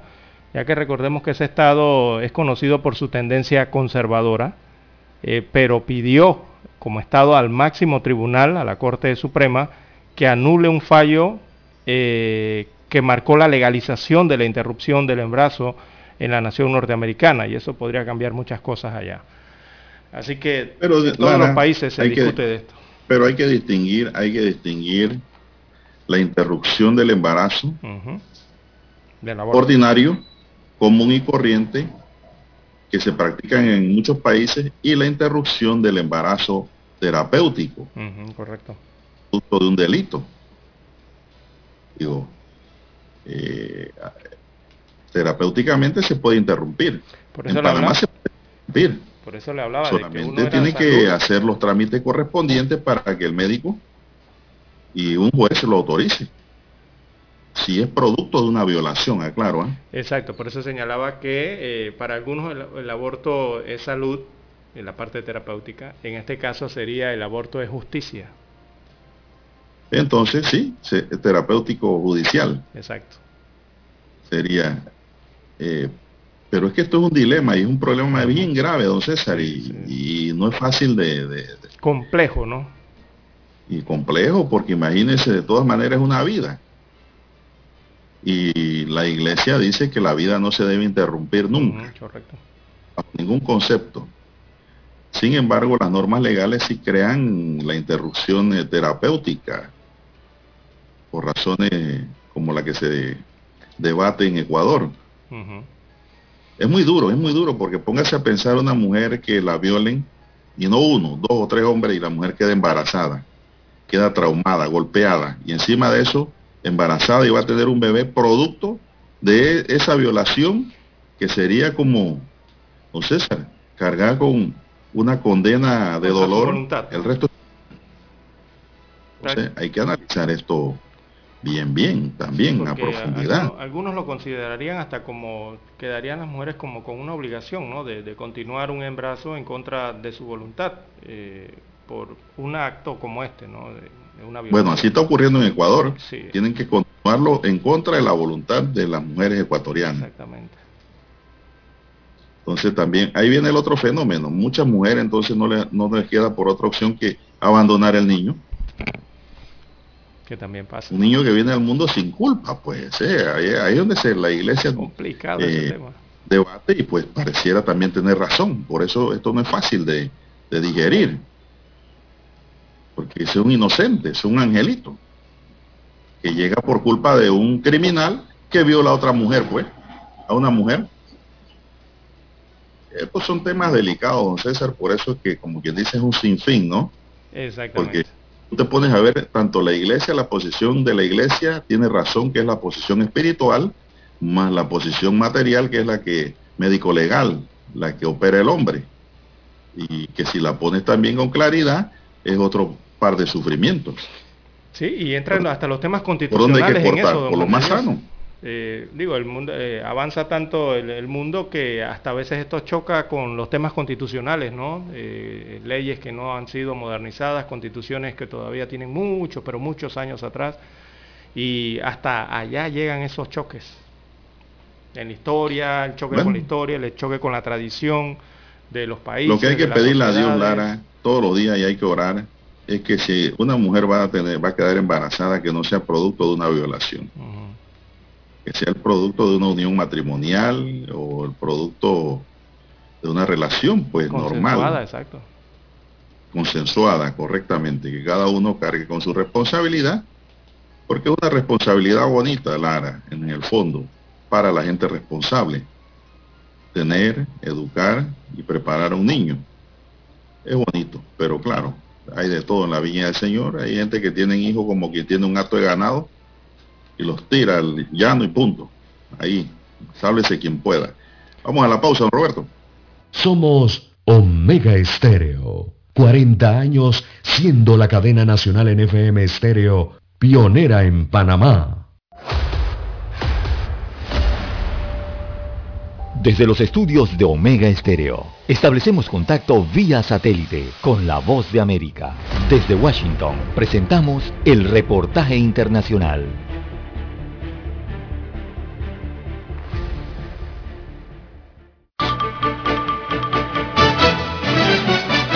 La Casa Blanca se alista para llevar a cabo el 9 y 10 de diciembre una cumbre virtual por la democracia, que cubrirá temas como la defensa ante el autoritarismo y la lucha contra la corrupción. El Foro Mundial excluirá a varios países de la región. Nos informa el colega de El Mundo al Día, Jorge Agobián. De los 110 gobiernos invitados, al menos 10 son latinoamericanos. entre ellos Brasil, Colombia, Chile, México y Argentina. Pero fuera de esa lista quedaron los países del Triángulo Norte de Centroamérica. No creemos que El Salvador esté listo o que contribuirá de manera productiva a la conversación. Citando medidas que han puesto a prueba la institucionalidad de El Salvador, el principal asesor de la Casa Blanca para Asuntos Hemisféricos, Juan González, indicó que actividades preocupantes los llevaron a tomar la decisión. Aquí no hay una dictadura, acá hay una democracia. El presidente Nayib Bukele ha sido crítico de la administración Biden y recientemente pidió que Washington mantenga alejada su democracia de El Salvador. En el caso de Guatemala y el actual gobierno de Honduras, la justificación de la Casa Blanca fue otra. Estamos muy preocupados por la corrupción generalizada en Guatemala y donde las instituciones judiciales la facilitan o incluso la protegen. Y en Honduras, ya saben, reconocemos a Honduras como una democracia y un socio, pero tenemos algunas preocupaciones serias sobre asuntos que no han sido abordados sobre corrupción. Cuba, Nicaragua y el presidente de Venezuela, Nicolás Maduro, también están entre los rezagados, pero no así Juan Guaidó, a quien la Casa Blanca reconoce como presidente interino de Venezuela. La iniciativa del presidente Biden ha recibido críticas del gobierno chino, que tampoco fue llamado al foro divide a los países en diferentes niveles jerárquicos, los etiqueta como democráticos o antidemocráticos y señala con el dedo los sistemas democráticos de otros países. No significa que a todos los que estamos invitando les estemos dando un sello de aprobación. Cada democracia es un trabajo en progreso y no significa que estemos dando lo contrario de un sello de aprobación. Hasta ahora no ha sido confirmada la agenda de eventos, pero se adelantó que la cumbre estará dividida en varios paneles y que el presidente Joe Biden se dirigirá en una sesión plenaria a los jefes de Estado. Desde la Casa Blanca, Jorge Agobián, Voce América. La variante del coronavirus Omicron gana terreno en Estados Unidos. José Pernalete nos cuenta que autoridades locales confirman que ya en al menos cinco estados del país se registran pacientes con este linaje de COVID-19. Las alertas de salud pública se incrementan en Estados Unidos con la diseminación de la variante de coronavirus Omicron. Además de los primeros casos registrados en California y Minnesota, se suman pacientes de la variante en Colorado, Hawái y Nueva York, donde ya hay al menos cinco pacientes. No tenemos más información en este momento, pero sospechamos que surgirán más casos.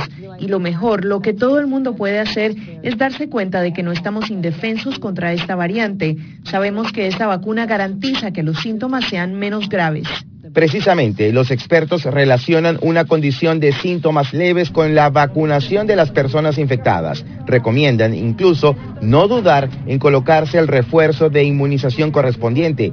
La capacidad de contagio de este linaje del virus mantiene a los científicos en observación y preocupa a las autoridades por la ocupación hospitalaria que puede comprometer. Por ejemplo, en Colorado agregarán 500 camas adicionales para posibles pacientes.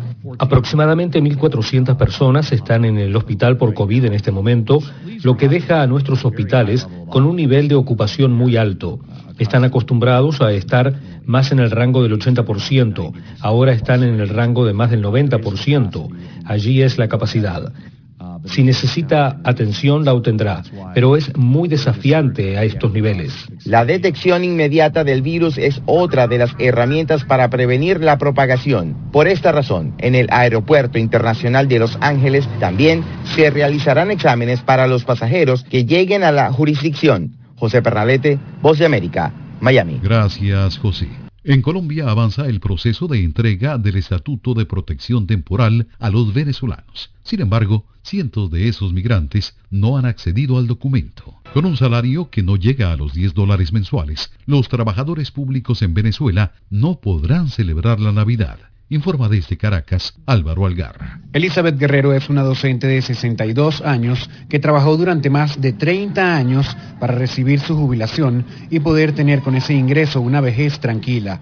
Sin embargo, con un salario mensual de 9 dólares, su sueño ha sido frustrado y a su edad se vio obligada a buscar trabajo. Como pensionada y empacadora de bolsas en un supermercado, asegura que no puede celebrar en esta época de sembrina. Creo que no nos estamos preparando para nada, porque este sueldo ese aumento pírrico que dieron, ¿cómo podemos sobrevivir? ¿Cómo vamos a tener unas alegres navidades cuando no tenemos ni siquiera para comprar medicina? Yo voy a reírme como Santa Claus no tenemos Navidad. Como un recuerdo triste de una historia alegre, se refiere a la época decembrina la presidenta del Colegio de Enfermeras del país, Ana Rosario Contreras, representante de los trabajadores del sector salud. Porque hoy la época decembrina quizás para muchos es luces, quizás para un, un grupo privilegiado hay comida, pero para más del 80% de la población que estamos en extrema pobreza es tristeza y angustia no tener cómo darle a nuestros hijos lo que estábamos acostumbrados. Por tercer año consecutivo, recientemente Nicolás Maduro adelantó la Navidad repartiendo bonos y bolsas de alimentos a los chavistas portadores del llamado Carnet de la Patria. Álvaro Algarra, Voz América, Caracas. Escucharon vía satélite desde Washington el reportaje internacional.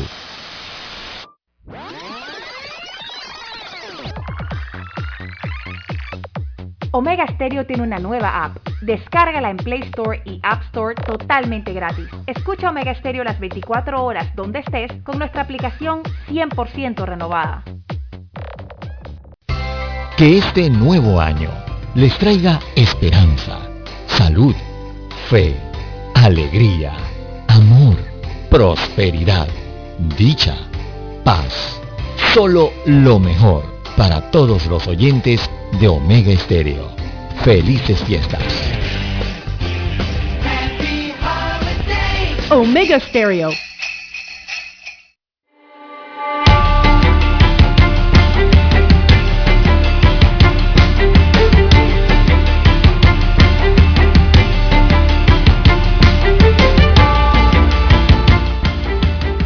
Bien, seguimos. ¿Qué hora tenemos, don César? 7.10, 7.10 minutos de, la mañana en todo el territorio nacional. Bueno. Tribunal condena a 50 años de prisión a seis hombres y una mujer por masacre del Terrón. Los condenados tienen como pena accesoria no poder ejercer funciones públicas por 30 años luego de cumplida la pena. Bueno, ya no van a trabajar más en el sector público. No. Porque 50 años de prisión son 50 años.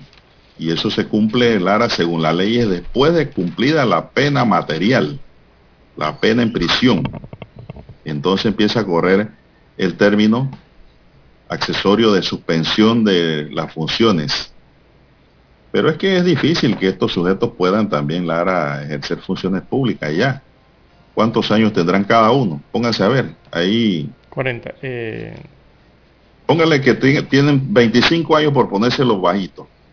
Súmele 50, son 75. A los 75 años no pueden trabajar en el gobierno ni, eh, ni aspirar a cargo de nada. Ya. ¿Para dónde sí, va? porque está la pena, la otra lado. accesoria. Ya les cantó el gallo. ¿Están listos? Sí, ya lo escuché. Sí, ya, ya, como no. Están listos para la foto. Este hecho delictivo inició su investigación el pasado 13 de enero de 2020 en la comunidad de Santa Catalina del Terrón, comarca Nove Buglé. El Tribunal de Juicio Oral de la provincia de Bocas del Toro estableció la condena máxima de 50 años de prisión a seis hombres y una mujer por la muerte de seis menores de edad y una mujer embarazada ocurridas en el Terrón el 14 de enero de este año. El Tribunal de Juicio Oral, que estaba conformado por los jueces Alba Vilalta o Villalta, presidente, Luqui Álvarez, relatora, y Alberto Lázaro, tercer juez, les impuso a los condenados como pena accesoria la inhabilitación para la ejercer funciones públicas por 30 años, una vez cumplida la pena principal. La lectura de la sentencia se realizó ayer previo a un veredicto de culpabilidad.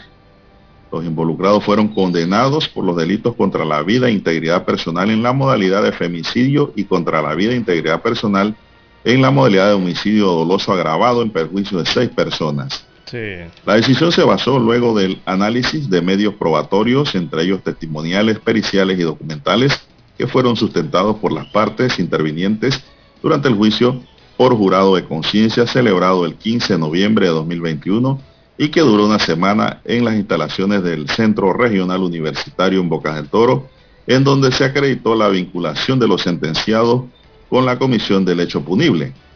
El fiscal superior Humberto Rodríguez Batista dijo que se impuso una pena acorde con los hechos criminales, tomando en cuenta el perfil de los hechos donde perdieron las vidas siete personas, seis de las cuales eran menores de edad, como ya dijimos, entre un año y 17 años, indefensos, así como una mujer en estado de gravidez, quienes murieron como consecuencia de los golpes propinados con palos, Biblias y machetes por parte de los condenados.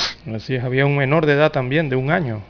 Imagínese usted, un infante, ¿no? De un año de edad, eh, que resultó muerto producto de estos hechos, de este delito eh, que se registraron en medio de ese culto religioso por parte de los integrantes eh, de esta sexta, secta, secta, perdón.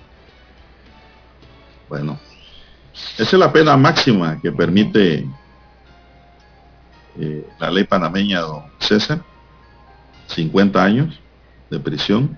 Recordemos que antes en Panamá se pagaba 20 años y la gente se asustaba cuando tenían que pagar 20 años en Coiba.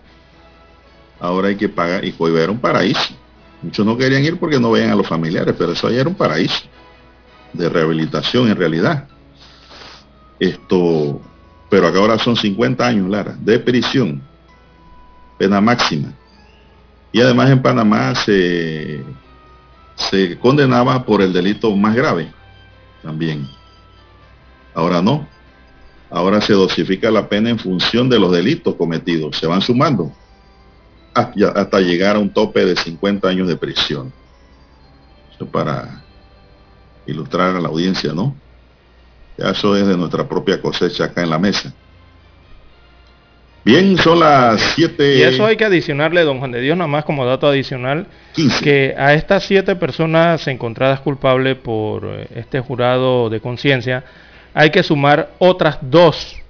Recordemos que ya dos personas habían anteriormente sido condenadas mediante un acuerdo de pena a 47 años de prisión cada una. O sea que son 7 más 2 son 9 en total de este caso del terrón, de los asesinatos en el terrón.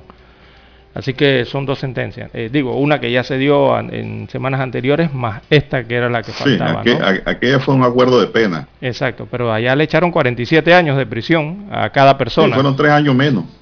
tres, años, menos. Ganó por el acuerdo. Alta también, ¿no? Claro, no. Ya esas son penas que lo condenan eh, para que yo te muera en la cárcel, entonces la cárcel mata. La cárcel mata.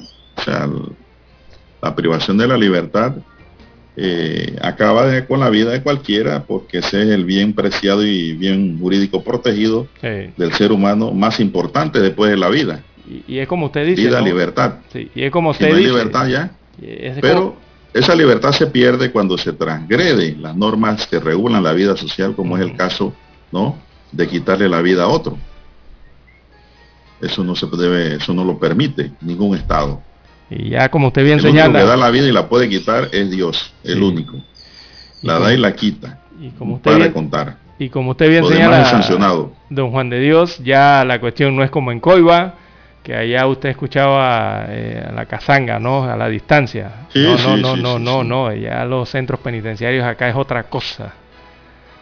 Mire que Coiba es, tan bonito que hoy, día es un lugar paradisíaco para el turismo pero bueno, me acuerdo del lamento de mal, mala administración, los militares. los militares le dieron mala, administración a ese centro penitenciario y de rehabilitación. Así, que ahora ya Coiba no es Coiba. Ahora la que ha reemplazado a Coiba es Punta Coco. Ya, ya no hay isla, lugar. sí, lugar de máxima seguridad, ¿no? En Punta Coco lo que hay es calor. Sí. Bien, las 7.17, 7.17 minutos eh, de la mañana en todo el territorio nacional y en más de estos casos y estas operaciones, don Juan de Dios, también hay otra operación que se llama Damasco, ¿verdad? Y esta operación, eh, con ella cae Chichi, uno de los más buscados de los HP. Así que ayer se aprendió en el corregimiento de Pueblo Nuevo, aquí en Ciudad Capital, a Victoriano Aguilar Becerra, alias Chichi, uno de los más buscados de la Operación Damasco por su vinculación a una organización dedicada a la recepción, a la custodia y el traslado de drogas hacia los Estados Unidos de América y hacia Europa. Así que Chichi es hermano de Carlos Roberto Aguilar Becerra, alias Robert, que era el cabecilla del grupo eh, criminal HP que eh, opera en Panamá Este y ligado al clan del Golfo de Colombia.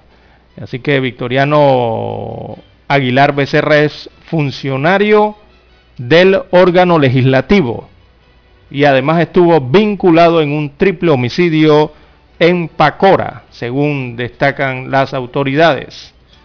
Bueno, el problema, don César, que a veces el vinculado es inocente. Aquí no sabemos si fue condenado.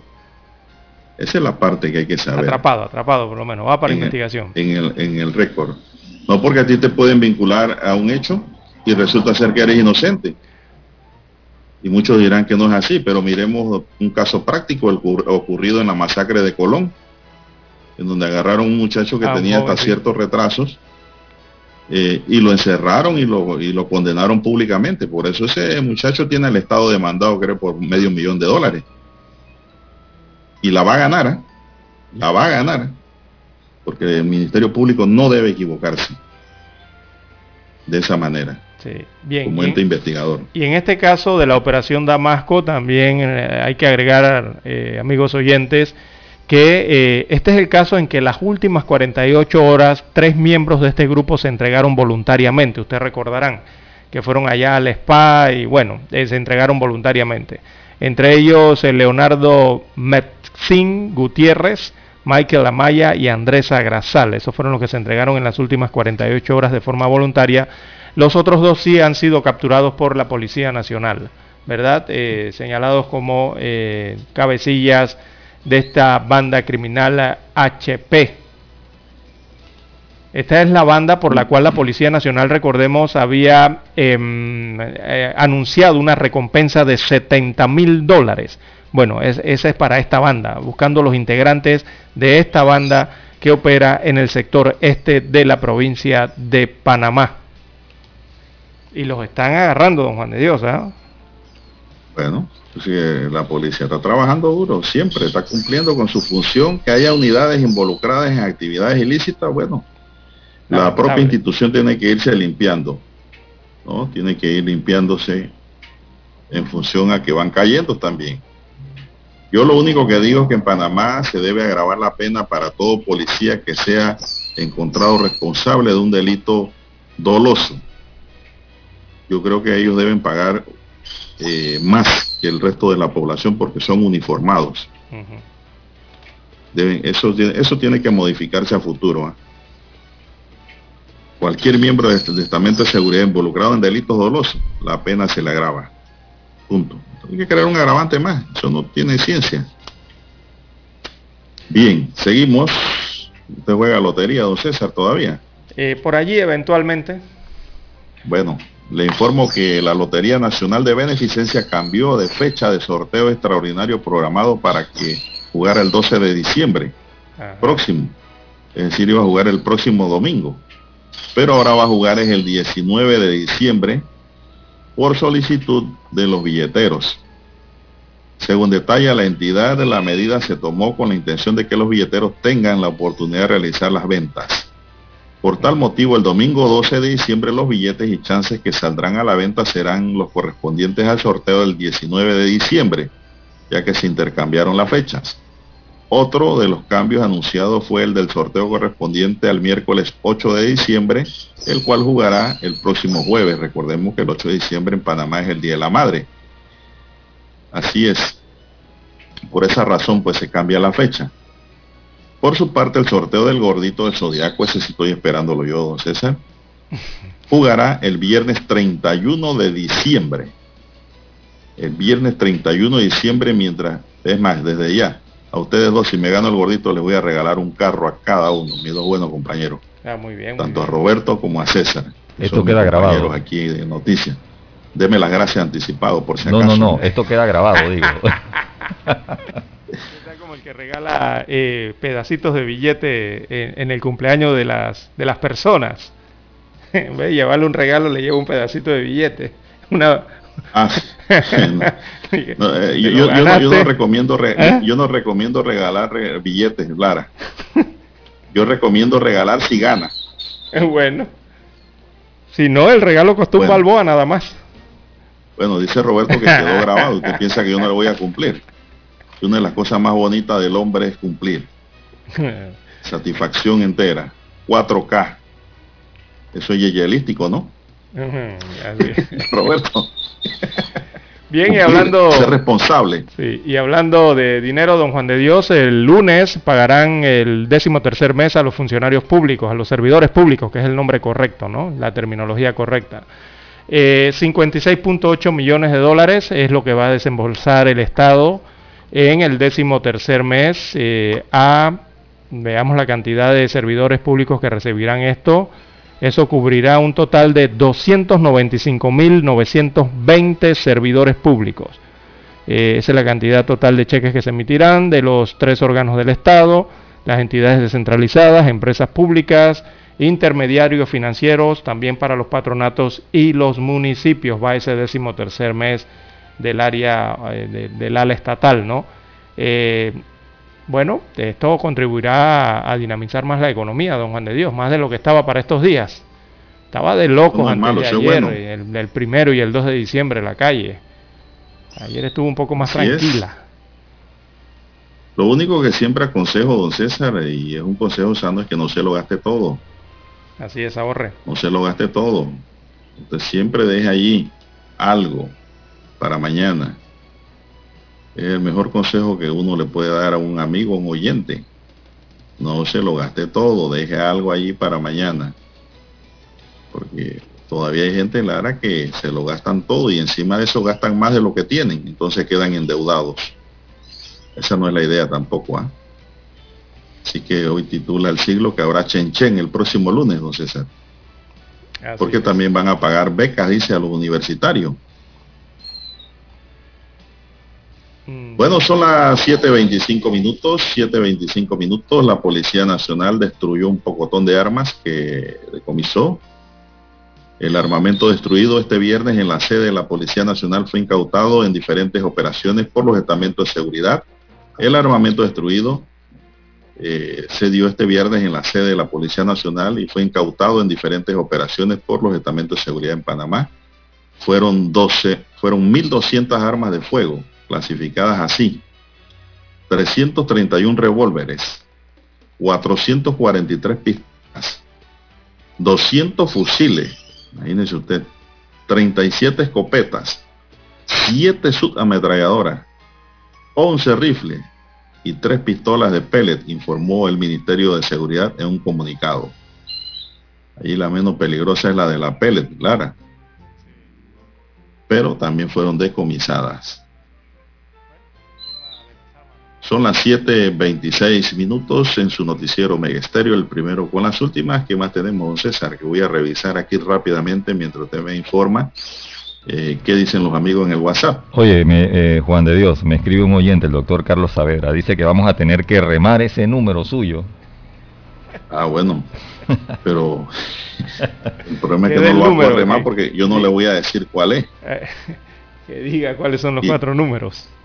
Y le decir algo, si alguien le regala un carro ahora en enero, febrero del próximo año, no piense que soy yo. le puede llegar de forma anónima.